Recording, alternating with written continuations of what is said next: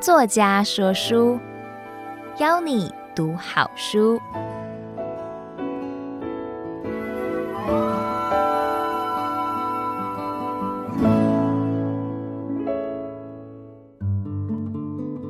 您好，欢迎收听爱播听书 FM 制作的书宅音频。作家说书，我是叶延都，我会为您挑选值得阅读的好书，让您花短短的时间。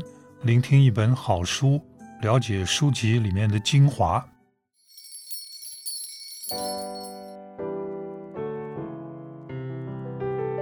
啊，我这一次要向您推荐的是我的著作，这是由时报出版公司出版的书，呃，题目是《爱恨帝王家：中国古代宫廷女性的爱欲情仇》，这本是春秋战国篇。呃，我是叶延都，我是学历史的人啊。创作这本书呢，是大概几年以前，基督教女青年会就 YWCA 曾经约我去开一个历史课。那我想在这样的一个地方教历史，那就不妨讲一讲啊、古代的宫廷女性的这些事情。那所以我在那个课里面呢，讲到了蛮多的宫廷女性，甚至于包括一些西方的宫廷女性。那么那个课结束以后，把课程的讲义整理了以后啊，那么时报出版公司看到这个讲义，认为说是蛮有兴趣的，就把它再加以润饰考证以后，就出了这本书。因为我是打算呢，将来如果还有机会的话，会继续跟读者们去谈以后的中国的宫廷女性，所以呢，我们就把第一段。就春秋战国这一段呢，先出一本书。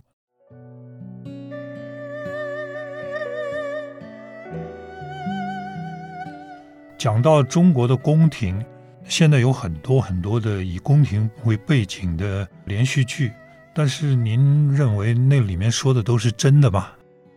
如果说把它当一个戏剧看，那也就算了；如果说您希望知道宫廷连续剧里面所说的究竟有几分可信，那么不妨啊，就来看一看真正学历史的人写的普及历史的书。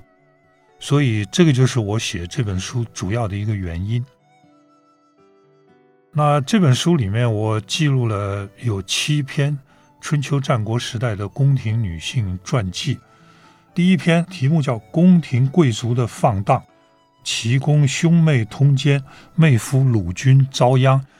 这个故事大概是说，春秋初年的时候，齐国的一个君主居然跟他的妹妹，也就是鲁国君主的太太，兄妹两个人乱伦通奸。而且更有趣的是呢，鲁国的君主跟他的夫人到齐国去访问，结果呢，这乱伦通奸的兄妹二人居然把鲁国的君主杀掉了。这是一个春秋初年了不起的大事、大八卦。那第二个故事是叫做外籍新娘的不伦之恋，这个敌后与东周襄王事件。周朝的王后可以说是春秋战国时代的中国的第一夫人。可是呢，在春秋时代，这个中国的第一夫人曾经出现过一位北方的狄族和游牧民族的女子。可是呢，这一位狄族的王后嫁给周王不到半年，就跟周王弟弟通奸，等于说大嫂跟小叔上了床，然后这两个人合谋把周王给赶走，自己称王称后。这个事情在那个年代是完全违反封建社会的伦理道德。那么这样的一回事，那要说为什么周王他不要全天下的名媛淑女，而去娶了一个游牧民族的女子做他的王后呢？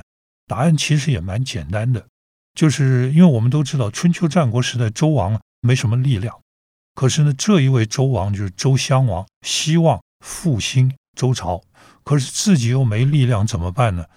找老外帮忙，雇佣老外的佣兵。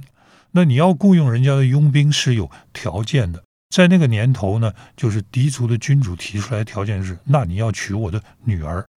可是没想到这位狄族的外籍新娘，哎，居然跟周王的弟弟上了床，而且呢是把周王赶跑了，自己就称王称后了。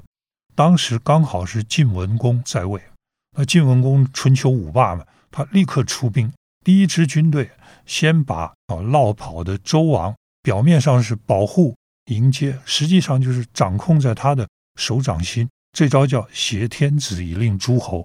后来曹操玩的就是这套把戏。第二支军队打进敌后跟国王的弟弟所住的地方，抓到他们以后，立刻在附近毫不犹豫地杀掉。这什么意思？这个你是擅杀王后，擅杀国王的弟弟，本来是有罪的。可是这个是向周王表态，说我相信你不愿意落下一个杀弟杀妻的名字，那坏人黑脸我替你做了。你有什么可以报答我的？那周王没有办法，只好割让一片土地。那从此以后，周王的力量变得更小，而晋国的力量变得更大。所以春秋五霸，他之所以称霸，就是这样搞搞起来的。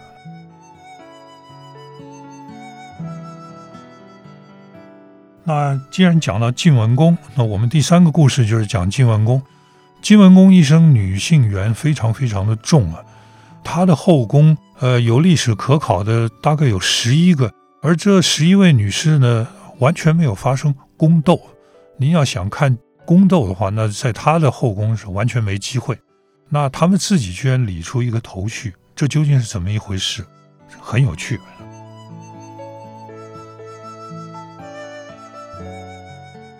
那再来呢，第四个故事叫改变国际局势的春秋第一交际花。夏姬与他的男人们，夏就夏商周的夏。春秋时代有交际花吗？有哦，最有名的一位叫做夏姬，她是郑国的君主的女儿哦。当时还没有公主这个名词哦，公主这个名词是到汉朝才有的。那嫁到陈国，可是呢，她的丈夫生了一个儿子，结果呢，夏姬就在陈国当起。沙龙的女主人交际花，使得陈国的君主跟陈国两个重要的大臣都拜倒在她的石榴裙下。这三个人显然都跟他上过床，而且这三个人都拥有夏姬的内衣。最不像话的是，这三个人上朝的时候，居然还把夏姬的私人衣物拿来互相炫耀比较。这样一来，就使得陈国的内部发生严重问题。有一个大臣因此进谏，还被杀掉。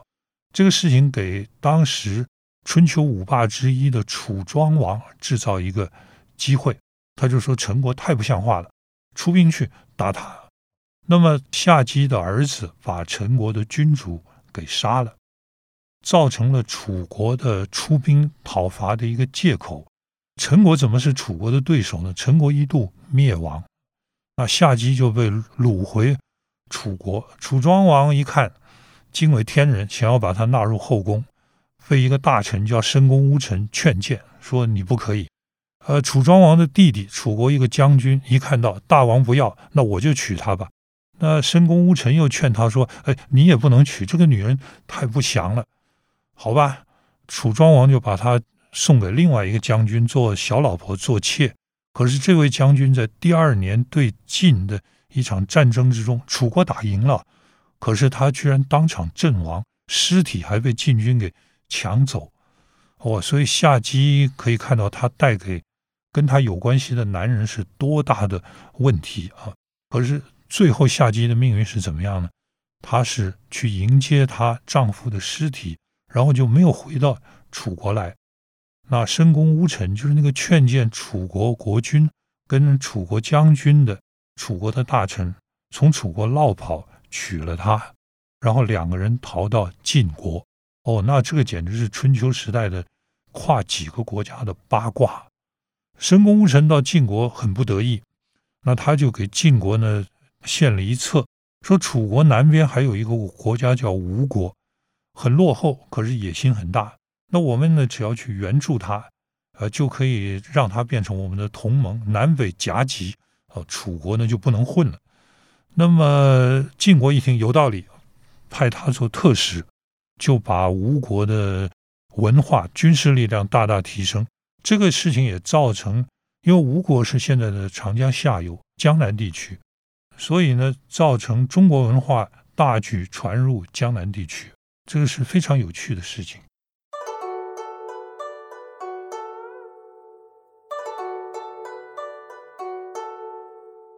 另外呢，还有一些战国时代的故事。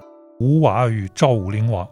赵武灵王，您可能听过，那是中国胡服骑射军事改革家，要求军队啊穿着胡人的衣服，直接骑在马背上面作战。那赵武灵王也是悲剧性的君主，后来他被他的部下活活饿死。为什么会造成这样子的命运？我认为呢，是跟他背后的那个女人。叫做吴娃有关系，就是姓吴的一个漂亮的小女孩。那么详细的事呢，就您有兴趣就看这篇。第六个故事叫战国八卦女王的快意人生，西北因此秦宣太后。啊，有一个电视剧叫《芈月传》，月这个字呢是呃这个电视剧的编剧把它编出来的。那么，秦国在战国时代确实出现过一位芈太后，她的谥号叫宣，所以说叫宣太后。这个人呢非常了不起，她是秦国能够解决西北的外患，然后使得秦国的军队强大起来，奠定了秦国能够消灭六国、统一天下基础的一位伟大的女性。那她解决秦国西北方的边患。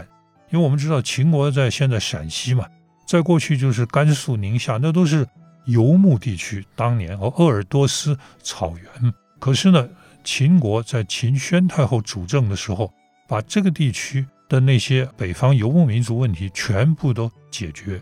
秦宣太后解决的方法是那个地方的游牧民族的国王义渠王上床，他以一个寡妇太后的身份。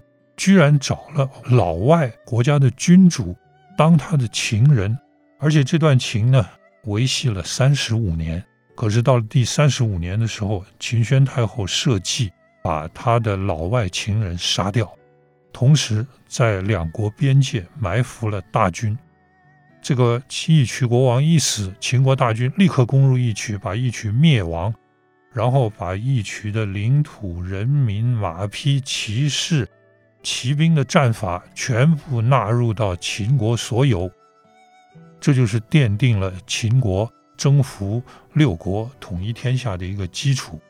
这个人太厉害了，晚年还有一个比他年纪轻很多的小情人，他死的时候还想要用这个小情人为他殉葬，后来听了劝谏，放了小情人一马。这样子一位伟大的太后，也就是中国历史上仅见的一位太后啊，在这本书里面有蛮详细的介绍。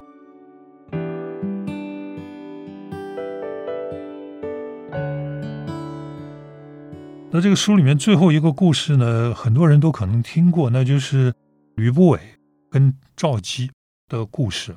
现在还有一个电视剧啊，目前还在演，我把它。题目定为“窃国者侯”，就是赵姬与吕不韦、李元的妹妹跟春申君的故事。这两个故事内容几乎一样，发生在春秋战国时代的晚年，也就是秦已经快要统一天下的那个时候。这都是一个所谓的移花接木。以赵姬跟吕不韦来讲，赵姬是吕不韦的小老婆，那他告诉吕不韦说。呃，我怀了孕，那吕不韦就用她来招待当时秦国放在赵国的做人质的一个王子，就是以后的秦庄襄王。然后吕不韦把赵姬献给他，那庄襄王也不知道。后来呢，在吕不韦的支持之下，庄襄王真的做了秦国的国王，生下这个小孩就是后来的秦始皇。也因此呢。有人认为，哦，这个有人不只是现代人，包括写《史记》的汉朝历史学家司马迁，都认为呢，秦始皇可能是吕不韦的儿子。但是真的是这样吗？何况那个时候几乎同时还有一个故事，哦，就是春申君跟一位李女士几乎一模一样。这些事情是真的吗？在这里我不做历史考证了，呃，我是找了妇产科医学的书，上了妇产科医学的网站，呃，且让我用妇产科医学的理论来分析这件事情有没有可能发生。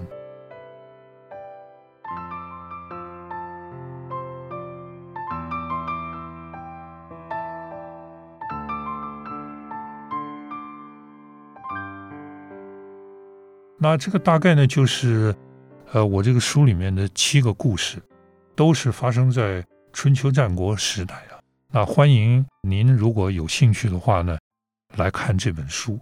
这些都是八卦，可是呢，我认为这些八卦经过了诠释以后，应该是对我们每一个人做人处事、了解这个社会、了解这个人性都很有用的八卦。